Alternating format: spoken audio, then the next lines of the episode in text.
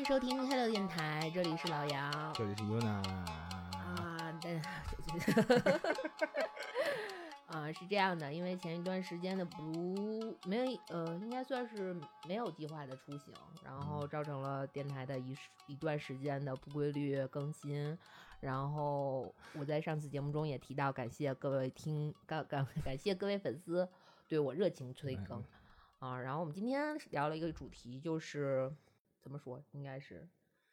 我在某一时刻突然间受到了刺激，想学点什么。不是我们我们其实是想做一个系列的，就是关于我想学什么什么什么叉叉叉这个 这个我感觉有点怪，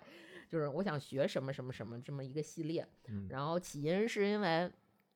嗯、可能我从小就特别想掌握、熟练掌握一门乐器，但是你为什么有这种想法呢？就是觉得这个东西就是 乐器有啥用啊？琴棋书画呀，就其他我都我们捋一下啊。嗯首先，琴就是你说的乐器嘛，对对吧？它是个统称。嗯然后棋，你可能尝试过象棋、围棋、国际象棋是吧？哎，尤其最近有火很火的文艺作品啊。嗯然后书，哎，就是嗯指指的是书法是吗？嗯画指的就是绘画嗯啊，它可能会包含了什么雕塑啊，弄点什么小文艺作品、小艺术作品之类的东西。那第一排在第一位的应该是琴，对吧？对啊，嗯、这个琴，你觉得它有啥用呢？就是我觉得我应该，我不是说我有多精通，但是我觉得我应该掌握，就是它是一个我希望能掌握的一个一个东西。嗯，我我觉得这事儿得剖析一下，就是嗯说，呃，你希望有一件事情，肯定是在你的潜意识里对它有某种预期，这种预期它体现出来就是说你要学会它，要掌握它。那掌握它其实应该不是你最终的那样的一个期望，一个需求，它肯定是要满足了什么。是比如说，我就举个例子，有的人他说想学什么琴棋书画呀，有可能是呃别人会，我必须要会。或者是显出来我格格不入，或者嗯是呃我掌握了它之后，我可能以另外的一个维度去认识世界，这也是一种啊。还有一种就是爹妈强迫，还有你这种呢，你你你你来解释一下你你的这样的一个情况。我没有说别人会我就嗯一定要会，我可能就是觉得，因为我周围会乐会乐器的朋友很多，嗯然后然后你又一定要会，我就觉得 我不是我一定要会，我觉得他们以他们的感觉来说，这个东西是一个呃每个人都应该掌握的一个东西。但是我到目前为止，除了小时候学过竖笛，好像会吹以外，就没有没有就是完全没有掌握过任何，就是完全不不没达不到入门，任何乐器达不到入门。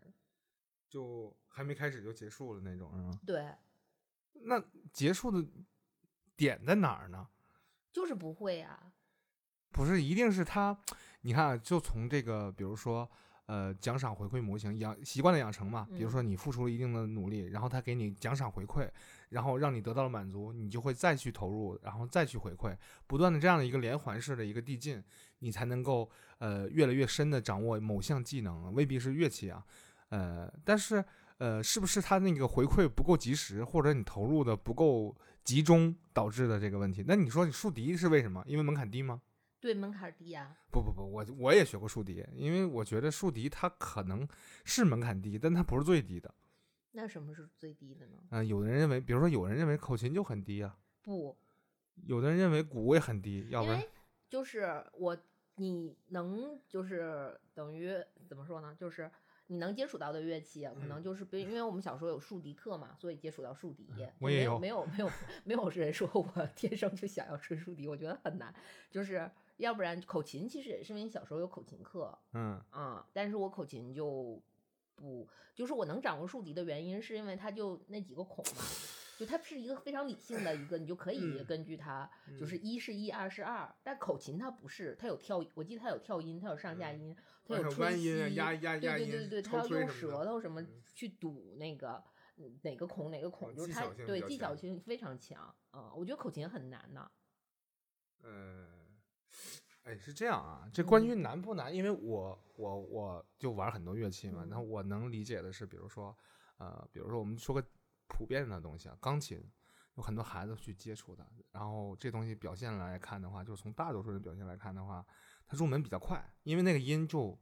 很阴，你说嗯摁一个就是一个，摁一个就是一个，对吧？然后你入门会非常快，你不用考虑别的，你只要按对了位置，按按照一定的时值，然后把那个节奏搞清楚，然后以后你会加入一些表情什么的，比如说强弱，因为钢琴那个力度配重，它是表现力是靠你摁下去的力量大小来决定的，对吧？然后那个东西，你想入门很简单，但你想弹得很高深又超级难，这个是另外一种意义上的难。而你刚才说的那个，就是他入门就直接劝退了，嗯，对吧？嗯然后你尝试过的乐器都哪？比如说，你说你身边有很多人去玩乐器，我知道你家人，比如说那个呃我母亲啊，对你母亲我就父亲对，我家所有的人除了我，对，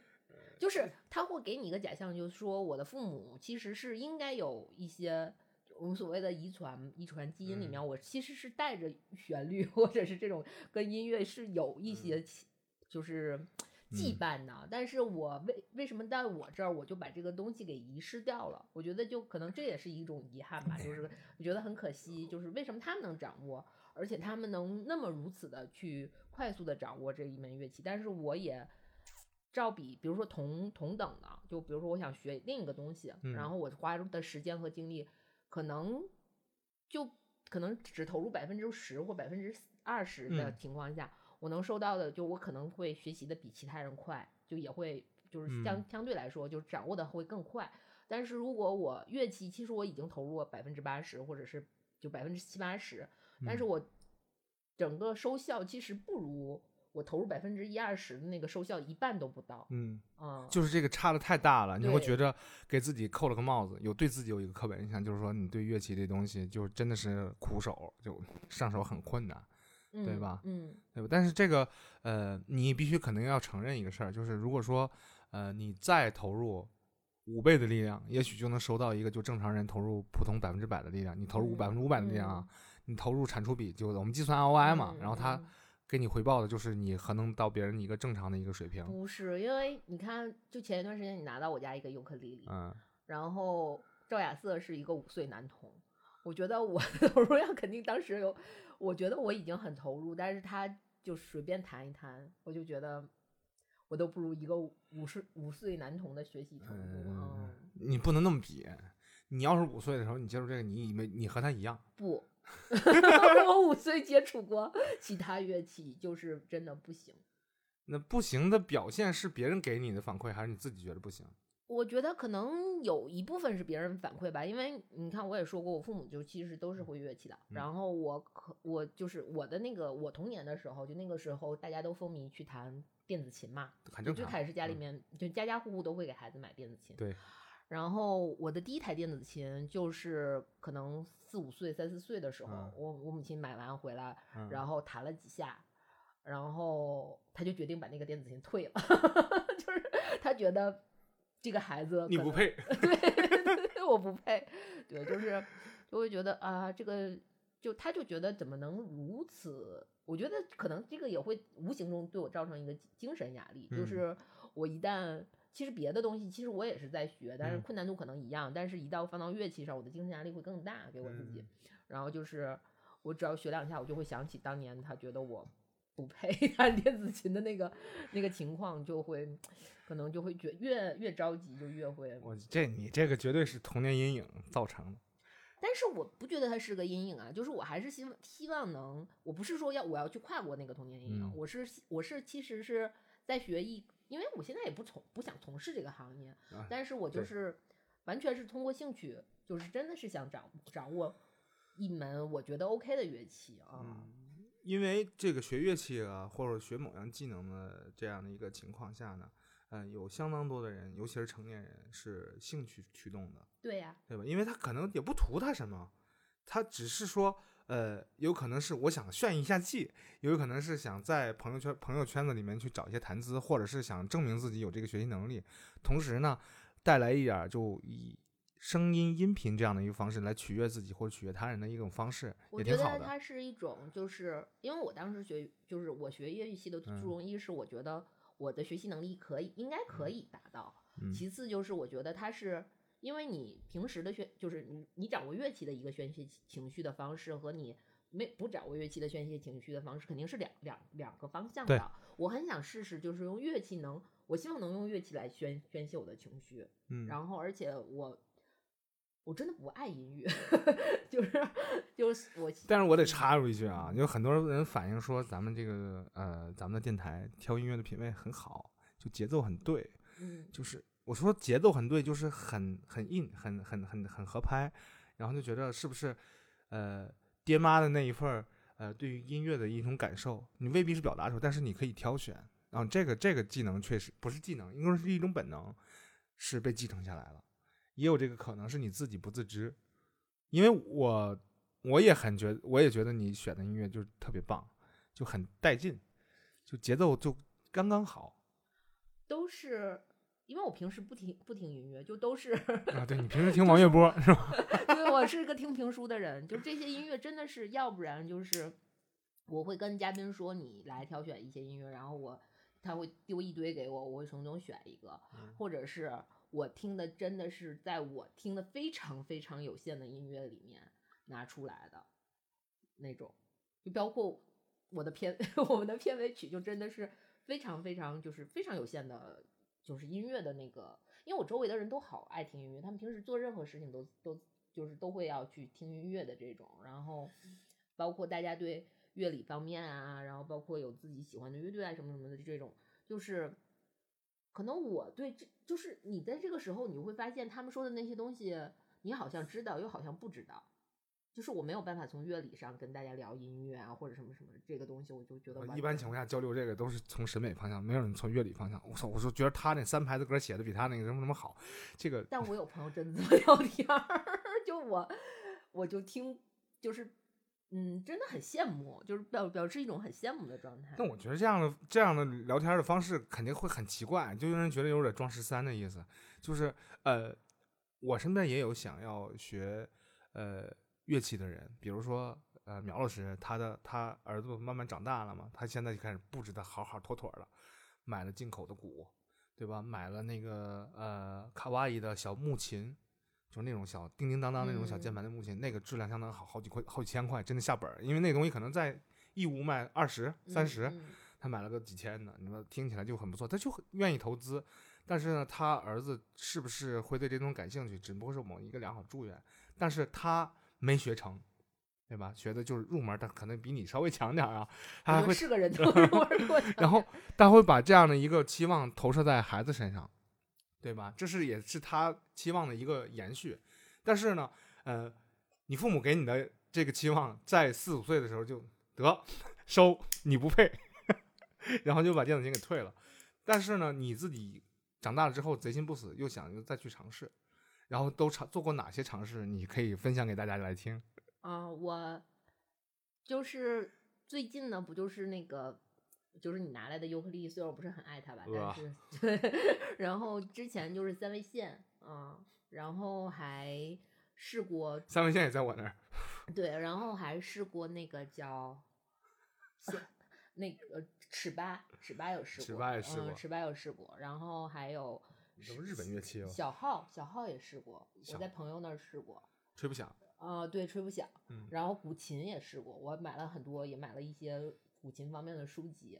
然后但是古琴不爱，就是觉得那个东西形式大于内容，过于嗯形式大于内容，嗯啊、然后是不是镜面焚香那个部分让你觉得呃，这个东西？不是镜面焚香焚香的部分不是，是因为它是要保持，就是你弹每个音的时候，你的那个手指的那个就不只是要弹对那个音，就是收起，嗯对都是要保持什么样的手就在一个情绪里面。对对对嗯对对。然后我就觉得，呃，我好像也不太配，不太配弹古琴。对，然后这些就都是，嗯，当然如探讨的就不算了，探讨嗯的就太更多了，因为我我基本上每我大概会每隔两到三个月都会问你说，哎，我适不适合学什么什么什么琴，适合不适合学什么什么什么你？问这个问题，我没法回答适不适合这个事儿，长个手就行了，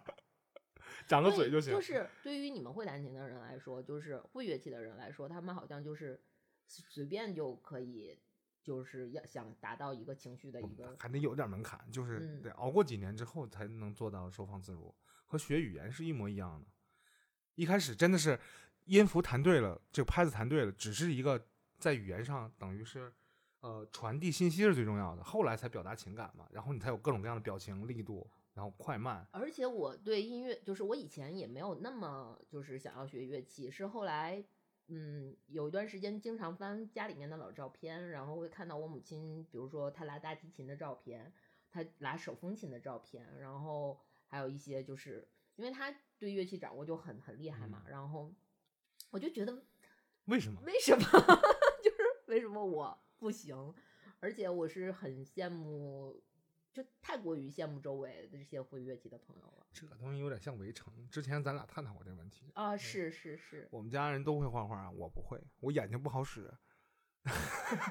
就没办法。但是我也是，我我我是这么想的，就是我可能也是给急于给自己扣了个帽子，也未必是这样，就是没开那个窍，开那个窍也许就好了。但是现在你有没有这样的时间、精力和冲动去开那个窍，对吧？显然你是有的，但是你我想付出，对对吧？然后你每次想踩油门，发现那油箱那油表见底儿了，然后老是冲不动。比如说你说三味线，然后你会看很多教程，对吧？我我记得你给我分享过，然后我去你跟我说这事儿的时候，我就觉得嗯，要要要准备了是吧？后来从天津那弄了把琴回来，然后你就教我那个铲子怎么用，然后那个 那个铲子其实我弄了好长时间才学会，才知道怎么怎么怎么搞。然后那个定弦的方式也现去百度查的是吧？然后折腾一路十三招下来之后，还是放弃了，因为那个东西你那是别人的三味线。对对，可能听一些流行，比如说吉田兄弟什么的，那个嗯 CD 里特别好听，特别猛啊。然后登到你自己手里的时候，它就是个锯长腿子，然后就搞不定。然后因为我我我认为这东西其实要下心思学的话，呃，也不是入门没那么难。这是我经历了一定的这个学习，在这个音乐基础积累之后，它越过了一个门槛，我去做出了这样一个结论，说是这个东西应该没有那么难入门。但是你想把它弹好了，那真的很困难啊，那真的是很困难。每一项乐器都不简单，但是你纠结的点是在于我为什么入门就那么难？对，因为我是习惯于，就比如说，包括我最近很痴迷于折纸，嗯，就是欧利伽米，对，就是我是喜欢用阅读的方式去学习，我嗯不喜欢看视频和教程。嗯然后，但是我选择的东西呢，就偏偏有很多是，比如说，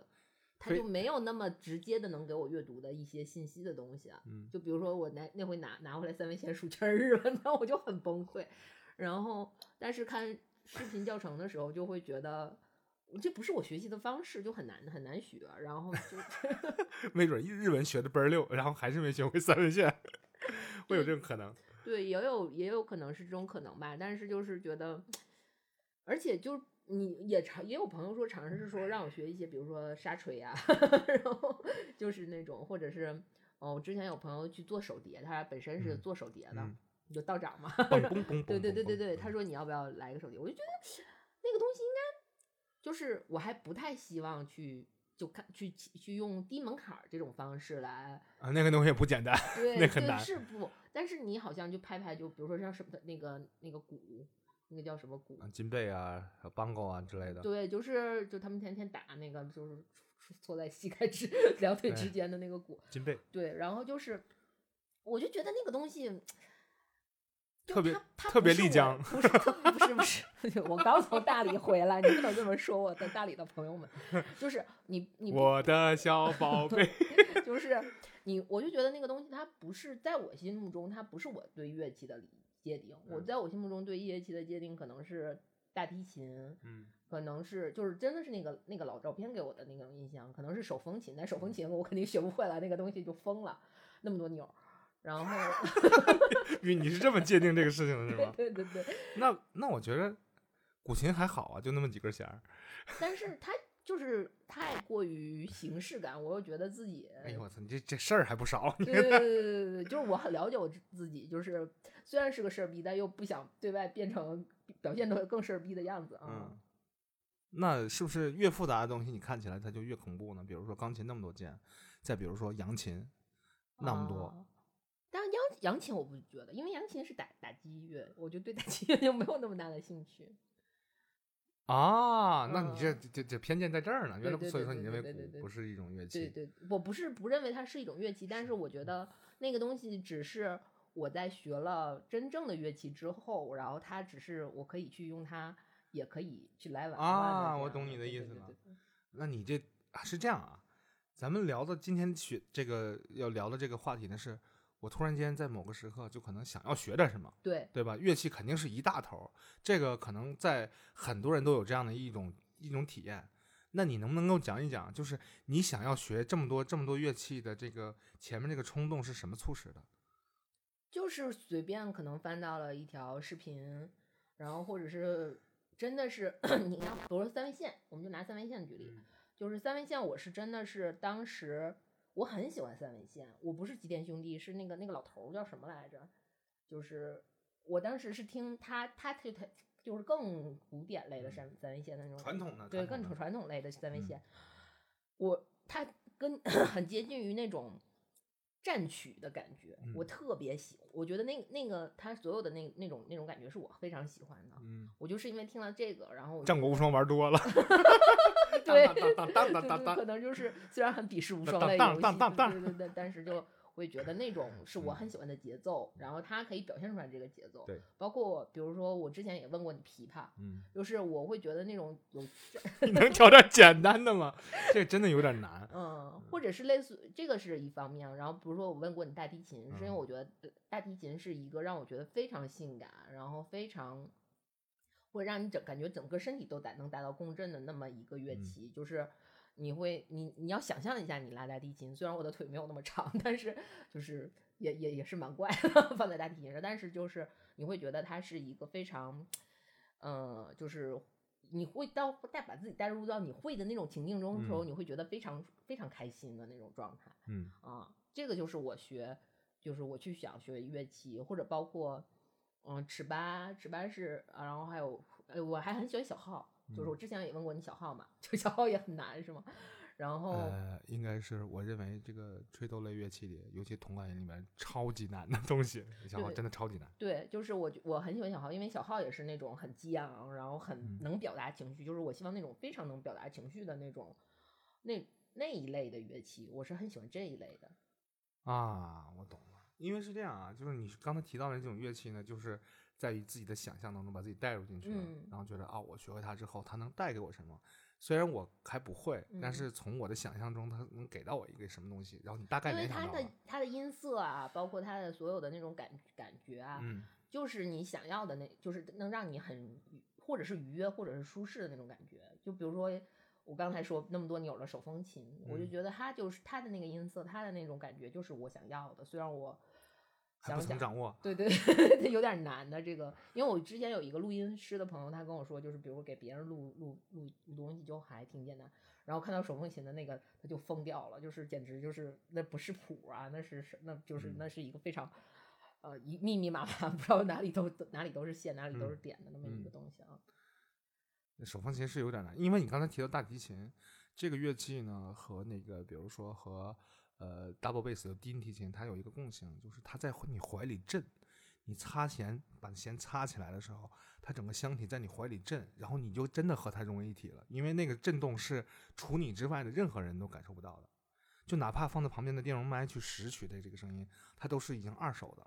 然后你贴着它的时候，它给你那种震撼是一手的，就是那么多人为什么那么喜欢擦弦音类乐器，是因为那个箱体就在你怀里或在你肩肩头，那种感觉是，只有你会，你你你在演奏这个乐器的时候，你才能体验到的那种性感，就是你没有办法能能体会出来。它除了听感、视觉、触觉之后，它还有你还还有一个融为一体的一个感，动的那种，对那种互动实际上是你亲手造出来，但是是你通过它来造出来的，而且那种是独有的，只有你只只有你只有你你没有第二个人，独独有的对对，没有，其除了除了你之外就不会有。就想一下多美好，我就很想，这这就是你，我就会想到说，我我就很想要去体验一种这种乐器。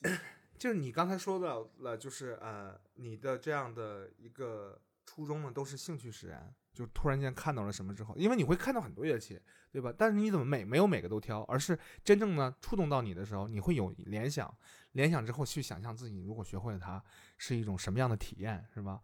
就对，就是那种那种用用那另那种抒方式去抒发自己的情绪的那种那种很美妙的感觉。但是这个这个东西吧，呃，只有可能只有成年了之后，你会有这种主动想要去什么的一种一种心态。比如说，你说一个孩子啊，比如说九岁，突然间说：“哎妈，我要一个学一个什么东西。”你觉得这个现实吗？不现实啊。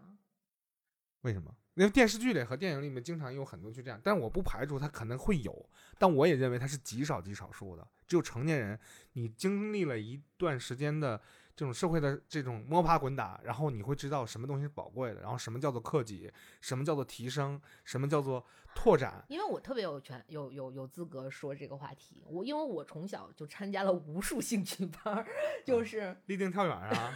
立定跳远啊，还立定跳远，仰卧起坐，对，就是我参加了无数的兴趣班，就是因为他有的东西那个时候给你的触动，可能是就真的是类似于孩子的那种。好奇有有也许是好奇，或者有的孩就是有的是别的孩子做了，我也要做，就是那种那种那种心心理，而不是说你真正的去自我的一种意识的意识，完全我觉得那个东西非常就是对非常少，他不是主动，其实不是打那个打就是真的是兴趣的那种探索，我觉得不是，跟女王棋局不一样是吧？对，那我觉得他应该是没啥事儿干，就是我觉得只有。他那个环境设定的很好，因为他在孤儿院里嘛，然后他就只有就是他的没有什么娱乐的，完全没有什么娱乐的。然后他一旦发现那个东西之后，他就会对他，而且他没有就是其他的，比如说像手机啊、电视啊这些东西，他他是没有的，他只能可能就还还是读书，但是读书这个东西对他来说可能也太过于简单，然后他也就是很也包括他数学成绩很好嘛，智商碾压，对对对对，就 是完全智商碾压的。这个东西已经激不起他的兴趣了，然后他一旦发现一个，哎，这个东西我不能不能驾驭，就 我就是这种，就是这个东西，这个音乐器我真的是不能驾驭，所以我就包括莫叔之前去新疆，然后他也可能不知道是因为被卖纪念品的人骗了，还是他真的觉得我对于乐器的这种就是嗯鼓励还是 该是什么好吧，买了回来一个手鼓，然后我就觉得。这不是我想要的乐器，它不能给我，就是它，可能它也很欢愉，但是它不是我想要的那个情绪，驾驭不住。不是它对于我来说，我不我我不不要那个，我要的是另一种感觉。嗯，你你可能认为这个，就比如说手鼓啊，嗯，它的攻击力十五，对吧？防御力十五，血槽一。对对对，差不多是这样。你觉得这东西偏门了，你就觉得它不能完整的去就毫无短板的去。城市整个你想要的那种音乐的那种氛围，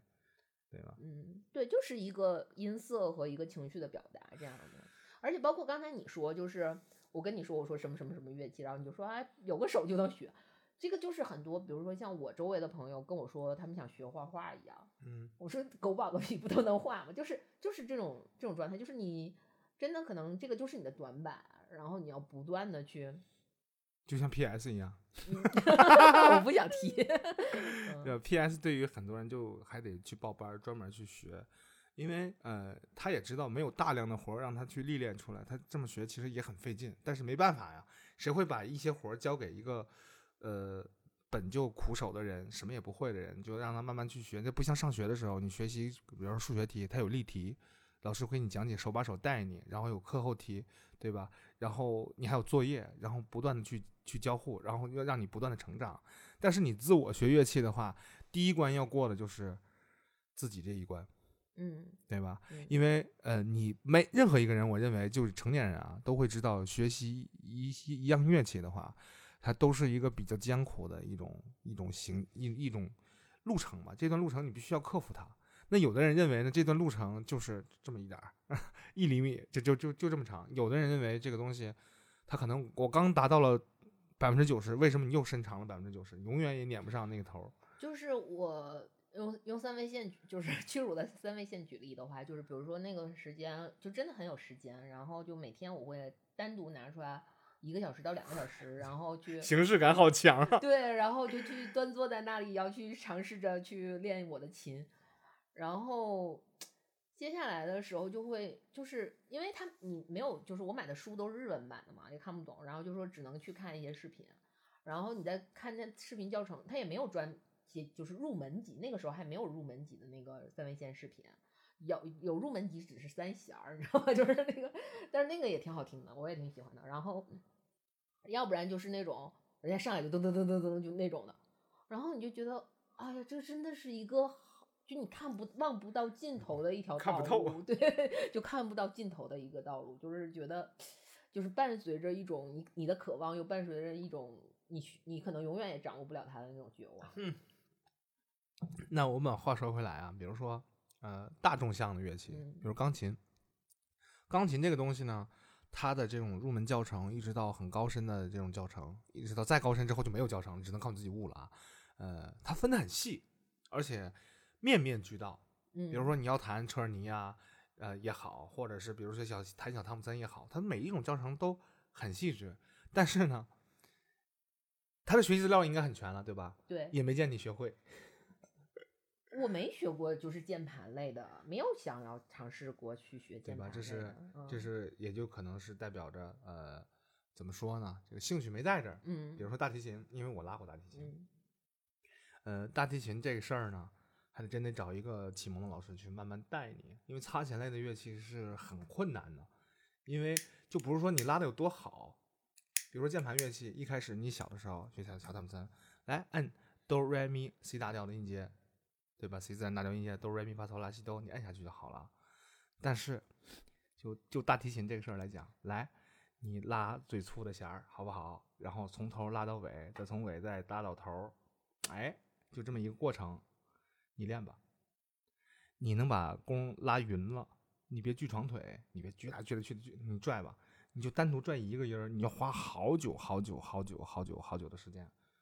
这个是没有办法的，你知道吗？它相当之困难，就是你要把力度使匀了，让它听起来听起来就像是没有任何切换点，哎，这就是你基本功。然后后来要练出呼吸感，然后短促，然后那种悠长，都是通过你基基本功来变形来来来换来的。就是肌肉记忆嘛。对对，这个这个肌肉记忆没有办法去名状，因为这个东西只有你知道，你和那个琴呼吸的那种那种互动，你才知道，对吧？让你一个不懂的一个入门的一个一个新手，然后让你去和琴发生互动，你连什么是好，什么是坏都不知道。然后有有的时候呢，琴里面的很多基本技巧呢，它是反直觉的，明白我的意思吗？它是反直觉的。然后你一时你要是自己去学的话，就很困难，就很困难。比如说，你看你要拉大大提琴的话，我不信任何一个拉大提琴的人，看着一个教程、一本书上面文字和谱去去给你讲述，你就能学会，不可能，真的太困难了。对我有时候在想，是不是因为我本身自就是自以为傲的学习方法，实际上并不适合去学我想要能我喜有我喜可能欢的乐器的。有可能，比如说，呃，我们举个例子啊，就是说一开始大家做饭，有很多人依靠菜谱，要不然不如，要不然就是某某某下厨房之类的那种 A P P 不可能那么火，他可能觉得自己试试，先从这个番茄炒鸡蛋开始，要不要煮个方便面，然后怎么越煮，然后怎么控制火候，他那里面去说的时候，你按照他去做，大差不差。然后呢，你去慢慢去调整，就慢慢出了你自己的味道了。他可能是这样的，但是这事儿要放在学乐器上，真的有点难，因为就单单从阅读这样的一个方式去学习这个这这个东西的话，我觉得这稍微有点困难。要不然，呃，为什么有很多人说，呃，现在不都有那种云上的那种远程教育嘛，网课，嗯，用网课去学音乐，和哪怕别学乐器，你就学声乐，都很困难，嗯就都很困难。一定要有老师在你面前，面对着你，然后他来听你有什么问题，什么有毛病，然后告诉你去体会的这个位位置。有的时候，你看学声乐的时候，要讲发声位置，往后往后，这个东西你得老师不断的去催眠你，你才能够开窍。然后让书上写啊，比如说让你往往下拽的时候，你那个力量是由由强渐弱，由弱渐强，咋叫弱咋叫强？你告诉我，书上没写，那你不可能是一三两句话就加一个啊。注解脚注，然后给你写上什么是什么，这是不可能的，对吧？比如说让你按按按键盘的时候，让你握鸡蛋，对吧？弹鸡弹键盘，一开始小的时候大家在握鸡蛋，但是握鸡蛋的时候大家都想着这鸡蛋，然后手还不能僵，又不又握鸡蛋的手势又不能僵，是一个啥感觉？你告诉我，啥叫五彩斑斓的黑？你告诉我，就这种就让人就很懵。但是想要自学学乐器，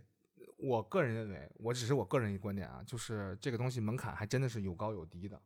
就你可能觉着竖笛这玩意儿好像堵个孔，然后长个嘴就能吹，但是我真见过吹竖笛吹的吹竖笛啊，吹的极其有感情，那东西不是竖笛，那是别人的竖笛，那我就懵了，我说这是竖笛吹的，他说对呀、你也看见了，但是我就亲眼看到他，我认为我个人认为就是我哪怕学十年，我也吹不出他那个样子，可能他就已经就超越了某种界限，嗯它就往往上走了。但是我还在门槛儿这个部分徘徊。这个东西我觉得是怎么说呢？就是比如说有一个，还有一个问题，就是他对这个东西真的是很很，就是所谓的通路不通路嘛，就是他就是对这一类的东西，他就是很通路。会不会出现这个问题？或者是或者是那种就是嗯嗯，比如说表就是对对这个音乐的这个感受来讲，嗯，就是因为嗯，可能我刚才说我有的朋友真的那么聊天的时候，他就是真的是听懂了。我觉得，因为我不懂啊，就是也不是，就是他他那么讲的时候，我觉得哎，好，因为好有道理啊，好像他，但是他就是听懂了，我就是没有听懂啊。就他感受到了，我没感受到，我就觉得我是以一种我我缺失了，然后他得到了的那种那种羡慕，你知道吗？我懂，嗯，嗯，他 get 了，然后都虽然听的都是同一个东西，对，但是这东西你左耳进右耳出了。嗯然后他是左耳进来，然后处理一番，然后嗯右耳出去的时候，同时他用嘴再给你嗯讲出他的感受、嗯，他的想法。不只是在感受和想法，而且是通有有一动一定的理论知识的，然后是有一有逻辑的，然后有系统的来讲这个事儿。但这个事儿其实很尬的。比如说，我给你举个例子，就乐队夏天之前那个张海东跟大家说，来，大家听这段音乐，让大家打、嗯打拍子。嗯中国人永远打在一三上，你看嗯人家都打在反拍上，反拍嗯指的是二四嘛。嗯它是呃假定这个四四拍这样的歌曲，呃实际上这个存有量比较多，然后它这个打拍子的方式决定了是什么。然后高晓松他也说过，中国是一个有旋律但轻节奏的一个、嗯一个一种文化，他没说嗯国度，是一种文化，导致了我们这个现在写的歌就很多就失掉了某些东西，就大家听起来都很那个什么，所以。就有很多人去说崇洋媚外怎么样，实际上我可以把它理解成为人家想吸收不一样的这样的文化，它带来一种不一样的体验，他想要结合，那至少得先听到吧，对不对？对，那他说出这番话的时候，下边人他用一种很浅显的一种方式，就基本上如果说喜欢听音乐的人，这十一二岁都都明白的道理，反拍子、弱拍起什么的，嗯他们都明白。但是这个事儿说出来的时候，大家好像恍然大悟，哦，好神奇，好神奇，大家统一鼓掌。然后我记得还上了很多百家号啊，包括抖音啊内容分享，真的有很多。啊然后就给大家普及这个知识，因为它火了嘛，想蹭一波热度，嗯这些自媒体去做这个事情。但是我就觉得，为啥要写这个东西？对，我也很不理解。就这个东西是它，我觉得就是这个，我觉得跟我说的那还不太一样。就是它这个有一点点，就是它不是一个结，就是大体系的结构，而它只是一个知识点就是我抛了一个知识点，我只我又我就感觉这个就有点类似于很所谓的，就是我特别不喜欢的什么所谓的那种。呃，就太过于碎片化了，我觉嗯得我不我不喜欢这样的，嗯，那你喜欢什么样的呢？就从头得学到尾，得有一个大框架放对对对对对对，系统的，对对对对吧？对先有目录，嗯我先有版权页，然后目录，然后序言，然后正文对文。对对，是这样的，就是因为我发现这样我才能完全的理解说他是在干嘛，或者他这个我才能完全的理解。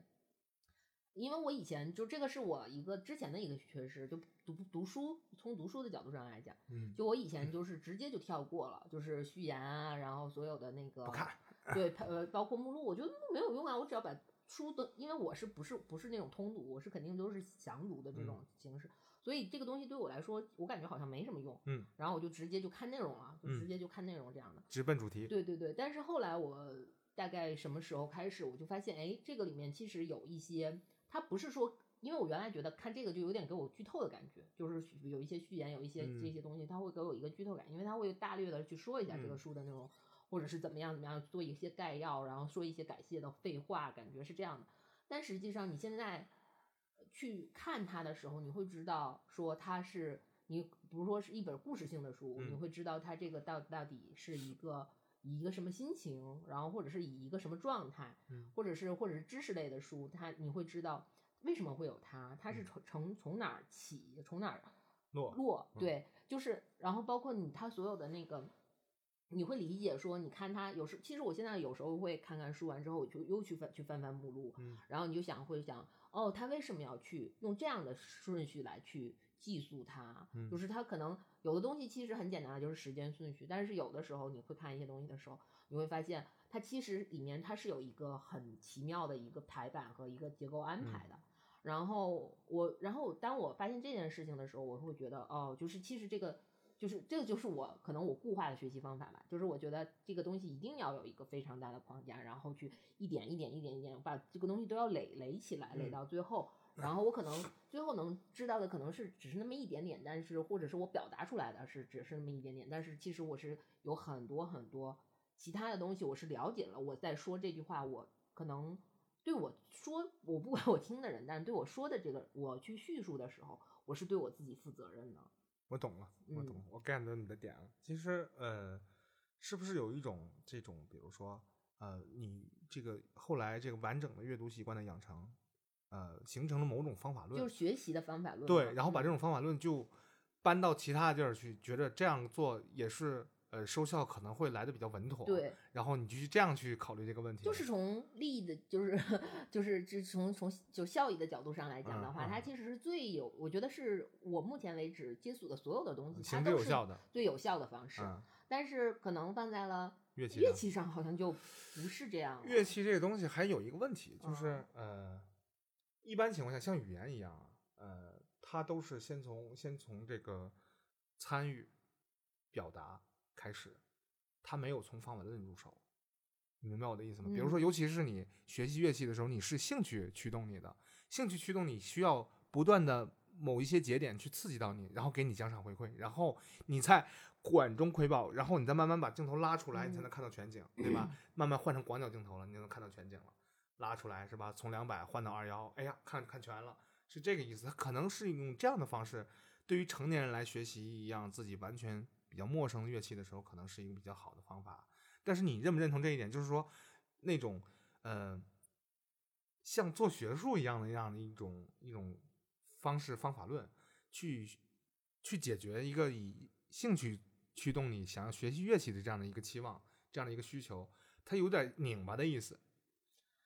但是我觉得，就是因为我是真的想学，嗯我是以一个我做到了最大认真的态度，我觉嗯得这个就是我做的一个，就是端。首先，我们被灌输的是要端正学习，对对对对学习的嗯态度，然后再去学习嘛。那我是真的是有端正我的学习态度，然后去学习的。但是这个难道这么说，所以这样做是有错误吗？不是有错误？我我认为，我个人认为，呃，你刚才说的那样的一种方法论，把乐器学成的有没有太多了，大有人在，嗯大有人在。但我个人认为呢，这个它可能不适合于所有人，也可能不适合于所所有的乐器种类，也有这个可能性。就比如说，呃，我们举个例子，让一个孩子从小去双语，他可能会讲中文，也有可能会讲英文，对吧？学校可能学的是英文，可能在美国长大的孩子，然后在家里就说中文和英文都混着说。你说他是从语法开始的吗？不是，不是，但是但是他是兴趣使然吗？也不是，他是必须要，要不然他生活不下去，在学校就没有办法去和别人还有一。个问题是说，我我能理解你说的这个意思。嗯还有一个问题是，就是对孩子，就是我们不能靠，就是孩子都是直觉性学习嘛。。对啊，就是他的直觉性学习，就是有一个好处，也有一个坏处。就是嗯好处可能是他只是说我必须要这样，嗯我或者怎么怎么样，但是就他没有经过什么自己的那些，完全是塞进来的，我就给给给就接受了这样就模仿，而且嗯很多是是模仿。对。但是你成为一个成年人之后，这个就是成年人可悲之处，就是我没有办法再去用那种方法去学习，因为我知道我曾经用那个方法去学习的时候，我走过很多弯路，我有很多不求甚解的东西。嗯我现在作为一个成年人，我是不允许那样那样的东西出现的，就是这你成年人的所谓的那种控制欲。但是你可能还想复制那种那种状态去学习的话，也不现实了。对你已经失去那种能力了。对它只存在于那样的一个年龄段。对呀你的大脑、你的整个生理啊，它只能是它适合那样，不断的像海绵一样去海绵吸吸吸收很多东西。但是现在呢我不，管它对还是错，我都可以。但是现在我已经有一个非常完整的是非观了，我已经非常有一个完整的独嗯独立的思考的体系了，嗯我是没有办法去用那种方式去再去学习了。我觉得我也嗯很羡慕能有那种方法去学习的人，但我可能达做不到啊。因为成年了之后呢，呃，他还面临一个问题，就是你虽然是你的兴趣驱动你啊，你的时间精力也是有限的，嗯，你还会去计算这个投入产出。比如说啊，你要孩子是不会计算这个。他不会，他有什么说有什么弄什么。比如说，就像他们一样，就是看到了国际象棋，看到了象棋，然后他就觉得我应该投入进去，因为这东西太有意思，太有挑战了。他因为他那个环境之内只有那个，恰巧他又对那种感了感了兴趣，哎，一拍即合，他可能会成为大师，这是他成为大师的一个先决条件。但是我们现在可能很够呛，比如说你不会见而且我觉得在他初期学象棋的时候，他其实有一种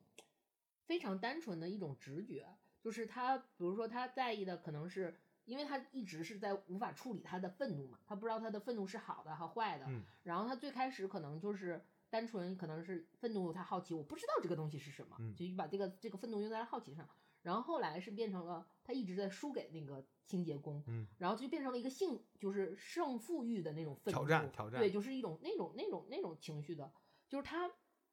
他是用这个，因为这个一直会给他带来这种，就是让他把。把他自己特别擅长的情绪和他这个东西能结合的非常契合，嗯，它是一个这样的一个一个东西，但是是因为他完全处在那个环境里，他只有那那一种情绪出口去去去去来回，但是你成年人就没有办法，成年人都很多都是多向性，就是你没有办法很单向性的去生活，因为你有生活上的一些杂事，然后包括你有一些你需要社交的部分啊什么的这些东西。其实你想学东西，不也是想从这个这个东西里面逃离出来嘛？对，呃，对吧？然后这个这个也算是一种是 对于日常生活的一个逃避的这个这个东西，但是它。就完全没有办法说像像那个时代那个时期那样去做，好吧？那个不知道各位听众们，你们有什么想突然间想学习的什么东西吗？如果说有的话，那欢迎把你们的这个评论区打在留言上。嗯，我们会请 专业的老师来聊一聊，就是说我们应该从什么方向去入手吧。我因为我特别想做的这个系列的原因，就是因为。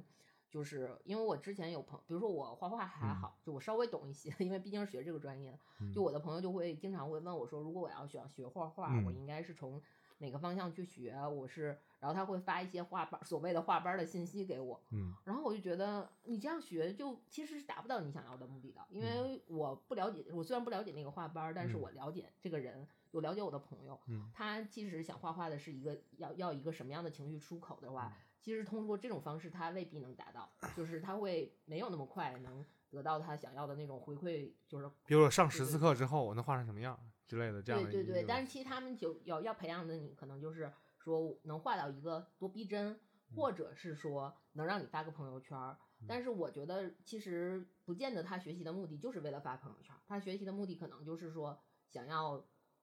怎么怎么样，就是或或亦或像我这种就是想呃。短短短暂的逃避也好啊，或者是我真的就对这个东西一直很感兴趣，我希望用它去抒发我的情绪啊什么的这种的。所以我觉得，呃，我就 很想开这个系列，就是我想学什么什么什么，然后用今天就用我学乐器的这种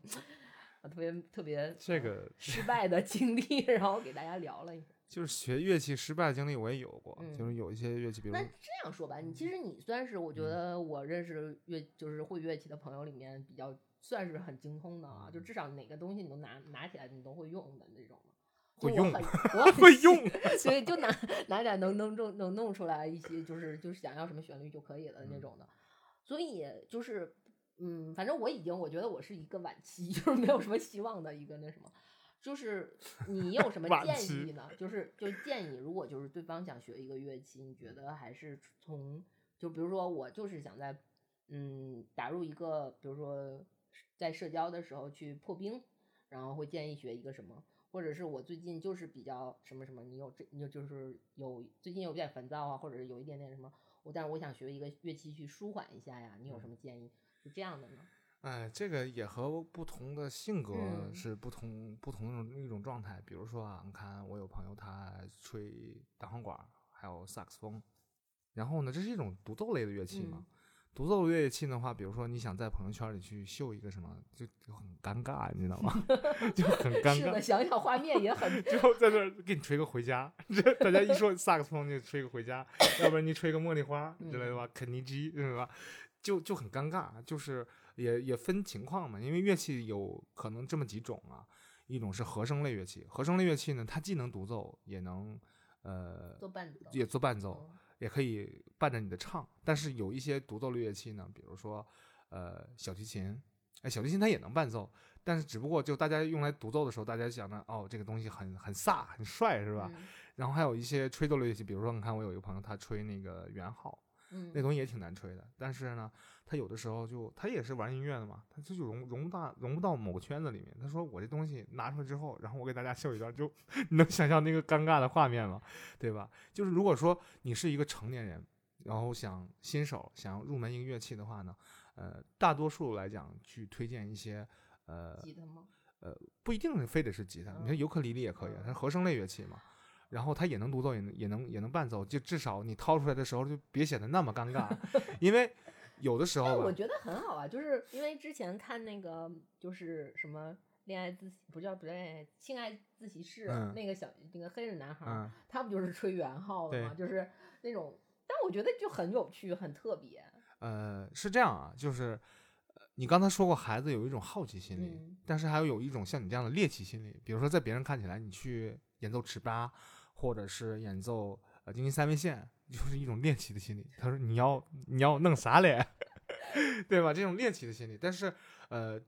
你这么说也不公平，毕竟人家真正想要它嘛。嗯想要的话，它可能会你和你的预期偏离有多远？比如说，我个人认为呢，就是呃，学习一些，比如说像合成器键盘啊，要不然就是钢琴啊，要不然吉他呀、这样的合成类乐器的话呢，呃，它对于你更快的融入圈子有很大的帮助。嗯，这个圈子就是说，你能找到很多同好，明白。对吧？同好就会很多。社交破冰也行，然后那个自己自呃，对，也行，也行，这是从一个投资回报比的角度去嗯讲的。然后，呃，因为这个这种合成类乐器可能会更快的让你像你进入你那种状态，就是进入到一个体系里面，因为它毕竟是以体系去诠释你学音乐的这条路的。因为这样的乐器都是这样，比如说你一上来之后啥也不会，你说我要学一个电贝斯，就很困难，就很困难，很困难。为什么？因为他要把你的乐乐理都学踏实之后，然后再去解构它，它又多了一步，明白了吗？哦他再去解构它，然后才能达到你想要的那样一个一个状态。但是我有朋友，就是他之前也没手学过什么乐器，嗯然后他就是在就是跟我年纪相嗯仿嘛，就中年之后男嗯生就会有摇滚梦又起，嗯然后就会买一些电琴什么的。嗯，你这个也也 OK 吗？你觉得？呃，OK 的，OK 的啊。这主要是是几个问题啊，就是首先呢，学那种电声乐器呢，你得下苦功夫，因为它从这它发声原理来讲的话呢，你手只要脏一点儿，脏一点儿的意思就是说你的动作不规范一点点，嗯，它通过电子信号会把它给放大无，限放大 啊。然后你就越听越闹心，然后你又不能通过强有力的伴奏呢去把它掩盖掉，因为你一旦自己在弹声冒了的时候，你还是会恶心到你，嗯。就这种状态就很困难，就很困难。所以呃，学习一些什么钢琴啊啊，学习一些什么钢琴我觉得不太不太现实吧，因为毕竟既挺占地儿了，然后价格又高。呃 No no no no no no，所以。嗯我不能打广告啊，啊 因为有一有很多人做了尝试，比如说之嗯。前那个 The One 那个嗯。走超市路线的那嗯。样的一个电子钢琴，它其实就会把那个东西像劲乐团和节奏大师一样落下来，然后你嗯去演奏它，通过一种直觉、视觉的一种一种反馈，然后让你落到琴键上，让你通过视觉和手慢慢去转变成你到弹谱，然后脱离谱，然后学习乐理，然后真正的掌握了这样的一个。乐器哦的一个但一个过程，但是这个过程有一个问题，就是说，无论你学习什么乐器，这个东西呢和你的学习能力和你的呃这个耐心和花的时间来讲，虽然成正比啊，但是还是有一定的门槛。就是说，你想通过短短的三四年时间，想要把这东西给悟透了，就什么歌都能弹了，就哪怕不需要谱，你只要你只要给我点动静，我就能知道它是什么。这个只发生在电影电视剧里，嗯，那我明白。就是大家可能会看那种很反直觉的，比如说嗯灌篮高手，樱木花道是一个主角啊，是一个体力超强，但是又很坚韧的一个人，对吧？从小家庭条件也不太好，然后他又很乐观，这样的一个状态，他是天才，然后渐渐的学会了抢篮板球这样一个核心技能，大家觉得这种以下课上这样的一个人物、嗯嗯特别振奋人心，我们把它叫做热血，漫画。但是你觉得这样的人在我们生活的这个这个环境当中存在吗？也许有，但我没见过。但我不是，我是一个非常就以我为。咱们说大多数人嘛对对，对大多数人，嗯如果说你真的想学一门乐器的话，你要准备几点？首先是时间，这个时间的问题真的是没有办法逃避。就像你比较自律啊，你可能说我固定的每天可能拿出了一个小时，我要去正儿八经学习它了，对吧？嗯学习它要有学习它的方法，然后你还得掌握这个方法，掌握了方法之后呢，你还得再付出加倍的精力和时间，你要提升效率，然后你才能把它越弹越好，对吧？你不必要跟谁比，因为你就是自己学给自己嘛，对吧？但是是你那样的方法去这样做，但是以兴趣驱动这个学习乐器的过程当中，还会有很多人这个讲究投资回报比，就觉得嗯我能以最快速的方式，对我刚啊才想问你说，我 比如说我要学，我当然当然我不喜嗯欢吉他，但是就是比如说有人，因为吉他是一个最那什么的嘛，最方便、最嗯方便，便，然后便宜又不嗯占地儿的这么一个东西。然后就如果我要学吉他，我要需要就是我 我就会问你说，我到底要多长时间我能弹下来哎一首，歌？对，这个问题是大家关注的焦点。我给大家解释这个问题啊，就是如果学习吉他的话呢，因为我弹了得有二十年了吧，大概差不多二十一二年，九七年到现在二十三年。嗯嗯呃，我一开始没抱着这样的想法，但是现在有很多人抱着这样的想法，因为我学琴那时候我自学的时候我是个孩子，小孩儿，十岁小孩儿，然后现在可能学琴二十多岁、三十多岁了，那想学琴怎么办呢？他会有一个既定目标，他可能问，哎，我学它多长时间？我就学这首歌，嗯，我就只会这一首歌，嗯对吧？能多长时间？然后我这个问题我就觉得好奇怪，这个好奇怪，是因为我学琴的时候我没有这样的一个诉求，但是呢，这是大家普遍的一个诉求，对吧？他就认为理解这个东西的对人就是这个诉诉求。这很正常。比如说，就像是我出国留学，带不出国旅游，然后我就想想说几个问题，就像孟非一样去嗯韩国，首嗯先他就会说几句韩语，把发票拿过来，对吧？要回头报销用，然后谢谢你好再见多少钱，就只有这样基本的话。他认为学琴和这个没有区别，对吧？但是还是稍微有点区别的。比如嗯说大家在意的几个问题，我学几节课，我能把这歌弹下来，我要弹一个什么歌？但这个问题比较复杂，你对他的期望可能是一个王者级别的，但是你把这歌弹下来，因为大家就像我，因为我不会嘛，啊我对我所有的，比如说，首先我是很喜欢这个音色或者这个这个这个状态，嗯，然后其次我就会想象，就是想象我会了的时候是一个什么样子。但是你给我之后，就是我我拿起来之后就会，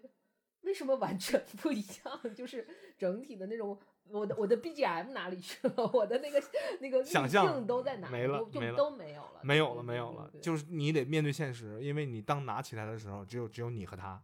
只有你和这这把琴，你俩共处的时候，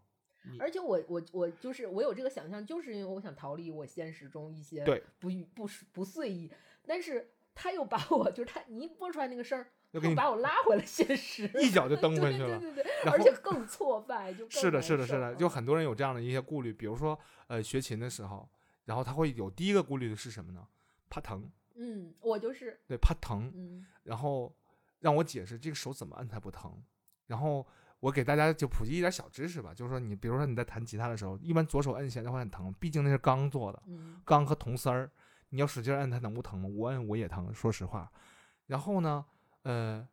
有一个小问题，就是你随着你弹琴时间越来越长，我比如举个例子，你按它的力量，比如说记录一个单位，我们假设，比如说你是四十五牛，四十五牛按下去的时候，你的手一定会给你一个反作用力，它很疼，对吧？嗯神经刺激电信号刺激你大脑，觉得 我靠，你妈我要干嘛遭这份罪？比如手掰不开呀、这个手指不好使啊之类的，对，对吧就有？的摁那个品，就是已经把你手都拧成扯开了花儿了对吧种？嗯，对对，那是你随着时间的推移，你会找到一种合适的姿势和角度介入进去，然后你会发现，你摁下去的力量只是五牛，你还疼吗？也疼，也 疼，对嗯吧？但是你这此消彼长之下，你可能疼痛能让你明显刺激你疼痛的时候是十牛的力量，但是五牛你已经，可以忍受了，习惯了嗯然后你会发现，你弹琴所追随的这样的一种状态是以最小的力量能把它摁响就得嘞，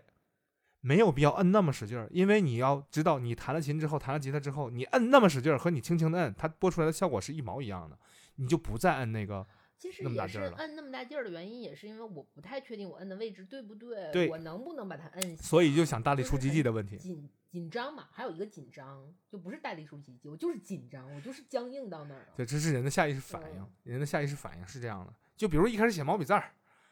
你那手都 我抽筋儿了，你说那根本就没法写字儿。然后老师让你手腕是什么样的，手手指是什么样的，然后你的手你的手的手臂是什么样的，然后你整个身体状态是什么样的，老师会教你一点一点带。但是呢，你一开始是钻研一个点上，然后老师给你讲开的是一系列的问题，你就没有办法去注意那一系列。比如说你弹琴的时候，要求你别端肩膀，你一端肩膀就变成小鸡了，你你要你要塌下来。但是老师，我有问你问题，我现在手疼的要命，我这端不端的，我根本就不知道我在不在端，因为有很多人说你照镜子看啊，你弹着弹着你就忘了照镜子了，对吧？就是一开始学琴还是谁能照镜子？我都不知道他在哪儿，我我怎么去看镜子？我要去看我的手啊。然后一般来说的话，弹琴就不允许看盯着自己的左手。一般你看盯着自己左手，电视里边看，那都是刚学一两个月的。嗯那，么你时间弹琴了之后，你不会看自己的左手，因为那像本能一样，就是肌肉记忆嘛。就是最简单的打字儿。嗯，你跟别人聊天的时候，你还看盯着自己左手吗？然而并不会，对吧？他给你一个反馈，你知道你肌肉记忆在哪儿。那所以，我刚才说的这一些，和你一开始大家想要的那样的一个一个期望，我什么时间能学会一首歌，来比较的话，可能如果说这个人真的弹琴，学着学着之后，就淡忘了自己那样的一个预期，因为那个东西会突然间惊喜的发现，我早老子早就会了，我的目标早就不是那个了。大多数的人都是这样的想法。如果说跨越那门槛之后，大多数人都是这样的了。那我的经验来讲，我教过弹吉他的学生大概两百多个了吧，呃，从不能说大数据啊，小数据，从这有限的这个存量的这些样本来说的话，呃，一天可能就开开心心的就弹琴，就是以兴趣上的弹琴啊，兴趣上弹琴，一天弹一个小时，就是呃，很快，大概半个多月，你的手就会越来越规范。如果说你踏踏实实练琴的话，你还老师带着你走的话，你很快就能学会。另外还有一点就是，吉他这个东西和钢琴这个东西，真的真的是可以自学成才的。但是自学成才会有风险，就是你的手的动作，只只要是你习惯了一个错误动作之后，你以后要花多倍的时间把它给校正过来。嗯，这你才能个跟你体育运动是对对对对对对对。嗯然后，但是你的效率就会提升，但是你要改改正你之前的一些问题，就会很很难。那很难。嗯，但是呢，这难不难的，这效率到没到那儿，可能不是你的预期，你只是想把它演奏过来。至至于以后我要花十年的时间校正这个错误，我再走不起，也是 OK 的，因为他娱乐你自己就好。因为你一开始到最后，你都是抱着这样一个态度。对，他其实就是一个，因为有时候你会在意这个东西的时候，就是因为你之前就做了一个衡量，就是说他就是我一个兴趣嘛，我并没有想考级，并没有说想要以此为生，呃以此谋利什么的，根本就没有说这个这个，所以他才会觉得我就是想花最短的时间，然后来能达到很成成就感啊什么的这种。但是这个事儿说说出来，我觉得你应该也能明白这个嗯情况，就是如果是学美术和学乐器，它其实是触类旁通一样的道理，就是说，不，呃，有有有相似的地方，就是说你越学的话，你越觉着这玩意儿完全就没有办法速成，而且那种绝对的天才也是不可能一上手就马上就溜的不行，不可能。只不过是他遭的那个罪和你遭那个罪虽然是同等的，但人家认为遭的那个罪是乐趣，就只能差别在这儿。人家觉得没遭罪啊，那是不是说，就是你去尝试一件兴趣的时候，可能最终终结它的是你到底对它是不是真爱这件事情？这真爱的事情不好衡量，就是嗯说你对于他的寄予的期望是不是说，比如说我要弹吉他，我这辈子最大的期望就是十年之内马上就能超越吉米亨德里克斯，就那种 疯那是不可能，那是人上之人，对吧？人家唱片能灌了五十年之后能被听烂了，你你写一篇帖子，可能一宿之内都沉到五千楼以后了，就就只有这样一种可能，就是你的心态要摆正。至于那种说把梦想挂在嘴边的人，我个人认为，我只是个人认为啊，我不能得罪所有人，我只是个人认为，经常把梦想挂在嘴边的，只有两种可能，一种是骗子，一种是电视剧，没了，我觉得不用上升梦想，上升梦想有点高，太多了，太嗯，多了。是多，但是它有点高，它对于我的这个就是我们今天主题的这个需求有点过于高了，因为嗯我这个需求其实只是一个乐趣对，只是一个非常就是可有，虽然就是其实 说白了还是可有可无，只是你内心稍微有一点点不甘的那么一点点，它没有说是一定要，因为我觉得像梦想那种东西就太大太空了，嗯，嗯，所以我才说他是那两种可能。但是嗯真正的梦想，他是不会挂在嘴边的。如果说一个孩子童子功，对吧？童子功，然后他就努力练琴当琴童，然后他的天赋又比别人好，然后努力又比别人多，然后他也不会狂妄的认为自己就一定成功。那这样的人往往都是会成功的。但是能把这几条都做全了的人，那简直太少了。而且你还有天赋这样一个问题去对，这就相当于就是我可能学画画之前，我会觉得我可能会去去从事呃艺术类行业，然嗯后但是实际上你学了画画之后，你就会觉得呃可能会从事艺术，就不是一定是嗯可能会从事艺术类行业。但你学完画画之后，你就知道。我可能连画就是以前还可能还会说啊，我要当画家，就说的特别轻松。嗯，但是你后来你会知道，说所谓的艺术家和所谓的那种天才，真的不是说那种常人就是这样画画画画画画下来就可以达到的，不可能嗯对，这是不可能的嗯。这说说这话可能会伤了很多人啊，就是呃，必须要承认这一点。我我觉得我们电台收听呃那个年龄层已经不会被这个这就是个事情而伤到了啊，就是呃，能满足你自己心里小小的愿望就可以了。嗯然后至于这个小小的愿望会不会继续升级更迭，那是以后的事情，对吧？假设一个人三十多岁，刚刚开始学钢琴，对吧？然后他越弹越喜欢，越弹越喜欢，越弹越喜欢，弹得越来越好，越来越溜，那和他的梦想是不是还有一定距离？这个咱们不去探讨。但是你已经掌握了这样的一个技能，就足以了。那我认我个人认为，我只是我个人认为，还得强调这个：你是如果是兴趣驱动的话，他和梦想这个事儿就尽可能别那么绑定，他嗯朝着那个目标努力是没问题的。但是你要强行绑定的话，那你要消耗超强度、超超多的时间和精力，我觉得这就没必要了。那突然间想学会什么？突然间想学会什么，是所有人都想追求的。比如说，突然间有一有一个契机，让我去让我去去去去认为我要去骑摩骑摩托车，比如说 莫叔，对吧？但是你不要小看这个，你记不记得莫叔给你发了一个照片？你说我爬上那个坡，好多人都给我鼓励，真的不容易。你想上去之后，你只要骑了之后，你就发现那东西有他妈多难。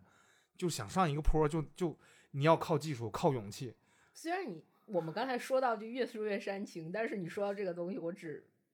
只能用可笑，但我心里面只能用可笑来。你知不知道这样的一种一种情况，就是说有有很多人就是那种玩单板，玩极其之困难、变态的单板，飞起来卷五个圈儿，然后再落地的那种。我嗯夸张了点儿啊，可能不存在卷五个圈儿，他妈的吓死了。可能做出超高难度的人，这样的人他不会游泳，他觉得游泳这个世界上最恐怕、最恐怖的事情，他学不会，他也不想学了。他有这样的一种情况，就不是说他运动天赋很那个什么，他就一定能搞定这个，就是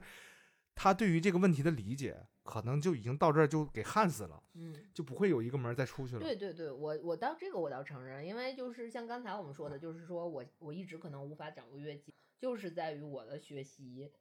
就是我的学习方法。虽然我在嗯其他地方吃到了很多红利，但是嗯在这个地方的时候，它其实是没有办法放在这个里面去通用的。因为我还是认为一个事情，就是说人呢，这一生呢，你的技能点可能就一百点固定了，嗯，你那边点多了，这边可能就够呛了。有份额的是吧？对，这东西是固定的？因为你的精力是有限的，大家嗯智力可能会差很多啊。但是那个所谓的很多，对于你的精力而言的话，是差不多的。可能有人睡得少，一一天睡四个小时，他比你多了四多活了四个小时，多醒了四个小时。但这四个小时能换来比你多多少东西？但是还有一个问题，就是像我们之前，比如说一直这个是比较早的话题了，现在说起来可能是老老有点太老过于老梗，就是有比如说追求所谓的有趣的灵魂，因为我一直觉得所谓灵魂不灵魂不无所谓了，到底有没有灵魂也是可知嘛，就是就是有趣，就是所谓的有趣，难道不就是你知道的更多，了解的更多？不是说你要说的更多，而是你从更多的东西里体现体验到了乐趣，你嗯才能更有趣嘛。嗯，这让我想到了，当然，这是我对有趣的理解。我也是这么认为的，嗯因为我这我可能是一开始我是知乎这个这个产品的种子用户，一四年一五年我忘了，嗯哎，不是一四年一五年，好像一二年一三年的时候，然后那里边最多的话题是这样的，就是说大家提问题，然后有人回答，是这样的一种形式嘛。提的最多的问题是什么呢？是叉叉叉的叉叉叉中是一种什么体验？嗯当时这个话题是最火的，那认为是我可能要攫取一些谈资，然后我没体验过，我想知道，比如说你是一个专业的，比如说围棋的一个棋手，嗯嗯你是一个什么体验？你有什么有趣的故事大家分享？就变成这样的一种一种一种形态了。所以说我当时认为这是一个很有趣的产品，因为我可能以一个极低的成本，就会去体验其他人这种有趣。我觉得这个就是相当于前一段时间这个特别火的这个 美剧如此之火的原因，因为大家可能对国际象棋或有少许了解，或嗯。就不了解，或者大概有一些了嗯解的这种状态。但是看了一个这样的剧之后，嗯。你虽然未必可能看完这个剧之后你就会下象棋、嗯。下国际象棋，但嗯。是你能从中体会到它那个所带来的所有的那种情绪也好，那种乐趣也好，包嗯。括那种、其实也是一个，它其实也是个热血番，我觉得是的，是非。常热血。其实它没什么。故事，它没有，故事。它完全是情绪带动的，就嗯那种那种热血的情绪，然嗯后包括所有的剧情的冲突啊什么嗯的，就是非常戏剧戏剧化，非常嗯夸张。你它就可以可以给你带来这个娱乐感，我觉得是是这种这种状态的，嗯它这个也那个那个电视剧，咱们说到那个电视剧，它有很多人也有可能啊，嗯呃，因为此此热血番，然后就就喜欢上了国际象棋，这也嗯嗯这也不可知啊。然后呢，可有不是不可知，因为我就跟某某人某些人商量说，我们要不要为了预防老年痴呆买一 买一副国际象棋来盘，因为我知道苹果电脑 NF 四，它预制一个是吧？国际象棋规则很简单，嗯对那很很简单。然后可能规则麻烦一点的是日本将棋，那嗯个可能稍微嗯麻烦一些，有什么升级啊、变位啊嗯什么的嗯。然后这些东西都还好，就像是咱俩今天看那个就是改的那个《棋魂》那个电视剧，嗯最近也挺热播的嘛。就它呃，在日本当时那个《棋魂》那个漫画呃更新翻了之后，就很多人因此日本的少年就热爱上了围嗯棋，他觉得这是一个像漩涡一样的东西，能嗯调动你整个人的对于世界的一些看法。大家觉得这很有意思，我觉得这挺挺挺逗的一个事儿。比如说当年足球小将啊，比如嗯说灌篮高手手，对啊，啊包括网球王子，嗯他这种运动番，然后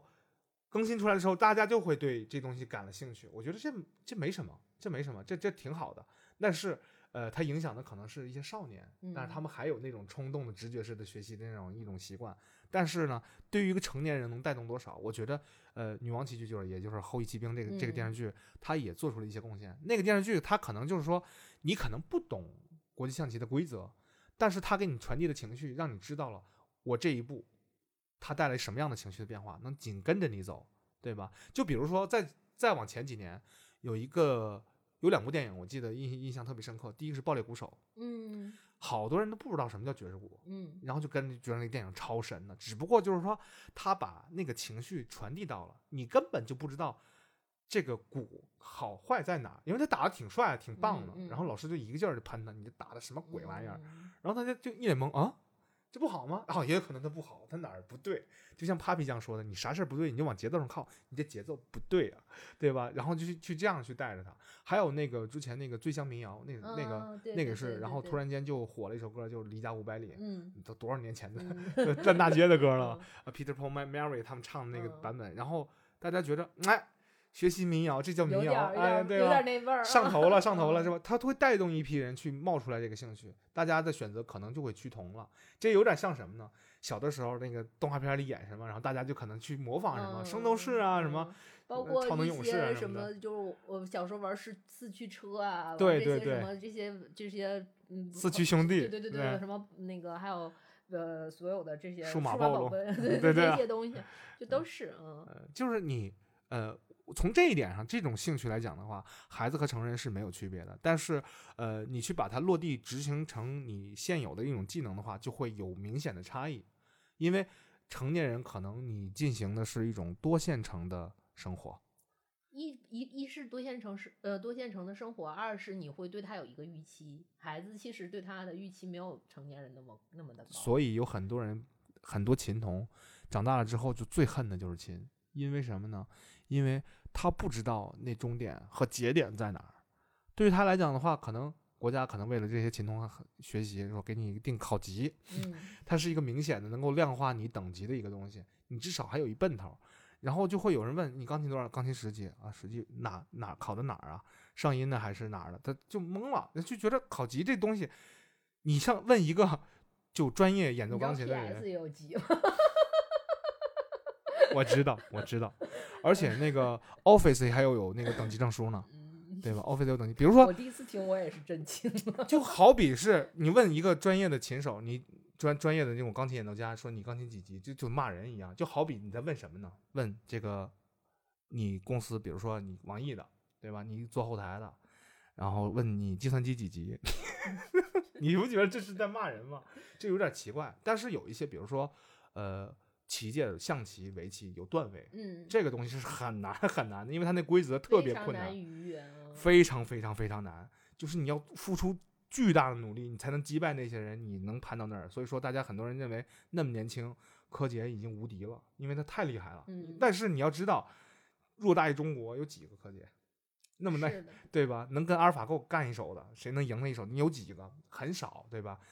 很很多人就说，我想学会这个技能，我想达到那样的一个高度，我能不能试试看？你有这个梦想是可以的，但是你别妄想。嗯，对，其实就是可以稍微的 降低一些你的预期，然后嗯而且你要放放平稳心态，说它就是一个兴趣嘛，然后嗯给他，如果你爱他，就是足够觉得他是个兴趣，足够爱他，那你就给他一些你拿出来你一些你的时间，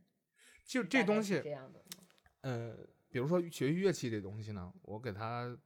称之为它是非标准化、非标准化的一种东西，就是说你弹出来的东西和其他人弹出来的东西，或者你唱的东西和别人唱的东西，它就是不一样，跟做菜似的，那东西很难量化。你说放多少盐，然后菜谱上写盐少许，这一少许，那东西完全就是俩东西，对吧？那菜完全就是俩东西。我觉得你说的都是非常非常积极的一面哦。其实我觉得还有一个，我就觉得是，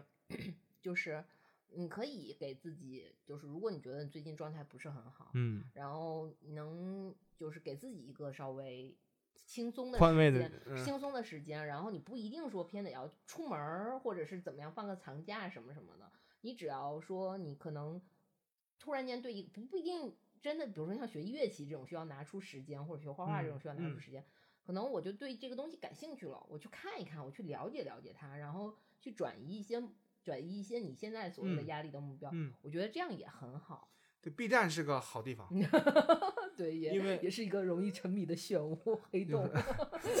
B 站是个好地方，因为它向你展示了其他人完全你不 get 到的世界。嗯因为这个从就是一个良好的一个从其他人的目光去看世界的一个嗯良好的一个阵地，我觉得这是一个良好的习惯啊。因为从像我看，像我和我身边有很多朋友，他把抖音一开始就当成一个工具来使用，就是从别人的眼光去看世界是怎么解读的，当成一工具来使，可不是天天看一美女看笑话。因为有那样一个视频嘛，就是说男人，呵，男人就刷抖音的时候刷刷刷刷到一个美女，呵，刷到一个美女，呵，突然间刷到一个弄积木那个什么东西，嘿嘿嘿，就是傻笑。嗯其实有很多时候是这样的一一一种体验，因为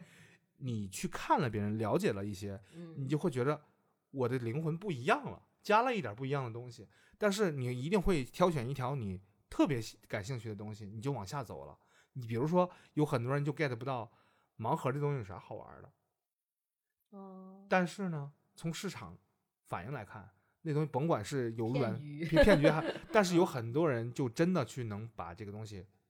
给他解读得很清楚，就是这个东西乐趣在哪儿。我给你分享我的乐趣，我不是说教啊，就比如说很多人玩手办，就说手办很贵，那这个乐趣在哪儿？然后他就拿两个东西来比较，你看这是国产的破玩意儿，这个是也是国产，但是它是有品牌，很精致。然后我们去比较一些这些做工，其实你就看到这么简单的一个做工，这个漆很脏，这个东西做的很干净，就这么一点态度，就觉着这个东西是乐趣的体现，然后你就会被它感染，就会有这样的一种情况在，就是得给你说清楚门道，因为有很多这种兴趣呢是有一点门槛的，比如说你对一个三岁的孩子给他讲鲁迅的文章怎么怎么着了，不现实。但是现在呢，让你去听一些三岁小朋友听的儿歌，然后你会有什么感应呢？反应呢？也没什么反应，对吧？那你三岁的时候听的时候呢？也没什么反应。有反应的时候你也不记得了，就是那种能够啪把自己嗯换。我现在觉得那种那种做少儿节目的人都好厉害，就是你还能把自己换成那样的一个思路去和孩子去对话，我觉得都都很厉害。但是我不能，但是我清晰的记得我小的时候看的好像挺他妈开心的，真的是挺开心的。就就虽然现在找不到孩童时期的那种乐趣了，包括现在有很多复古的玩家，比如说我知道有很多复古的游戏玩家就干嘛呢？买那个大厚屁股的电视，买那个大厚屁股的电视，然后那个后屁股电视呢，有什么用呢？没啥用，就是用它来玩过过去的复古游戏，就显示效果就比你液晶的好，嗯，因为它是从展示逻辑来讲的话，就是比你的好。然后它花好多钱，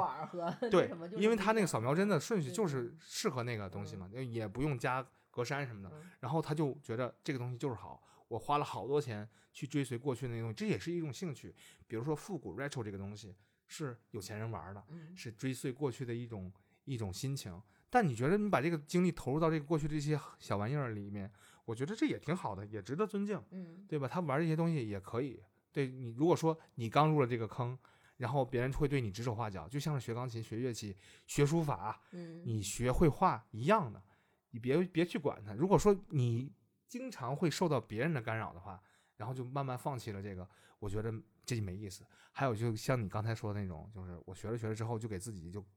哎，就把车门焊死了，觉得我这个不行。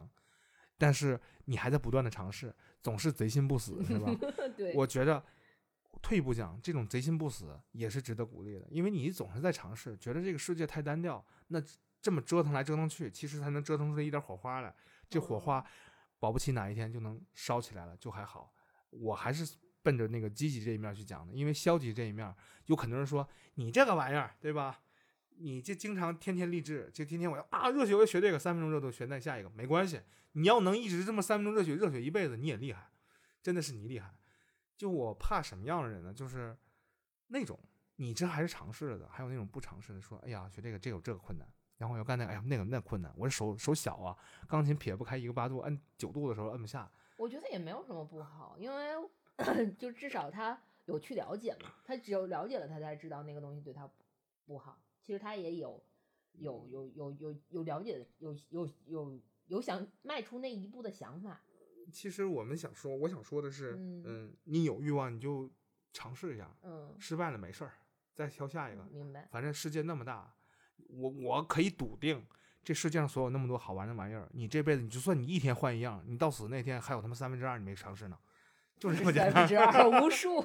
太多了。嗯你其实你精力是有限的嘛，就没必要把自己框死。嗯但是还是有一些建议，就是说，毕竟大家趋同选择，为什么学嗯吉他的人那么多，是有道理的，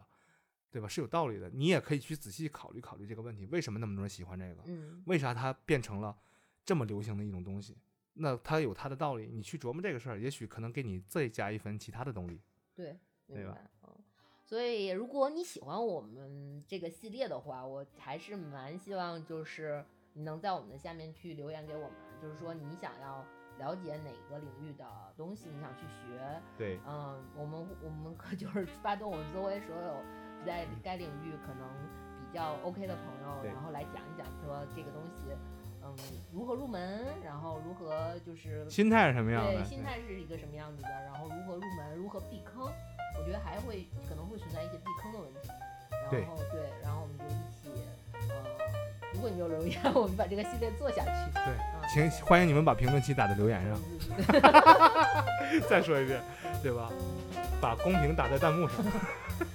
好吧，那今天这期就这样吧。嗯，感谢收听黑六电台，这里是老杨，拜拜。白的个白的，这个节目怎么过？这个这个行了，这段儿别掐，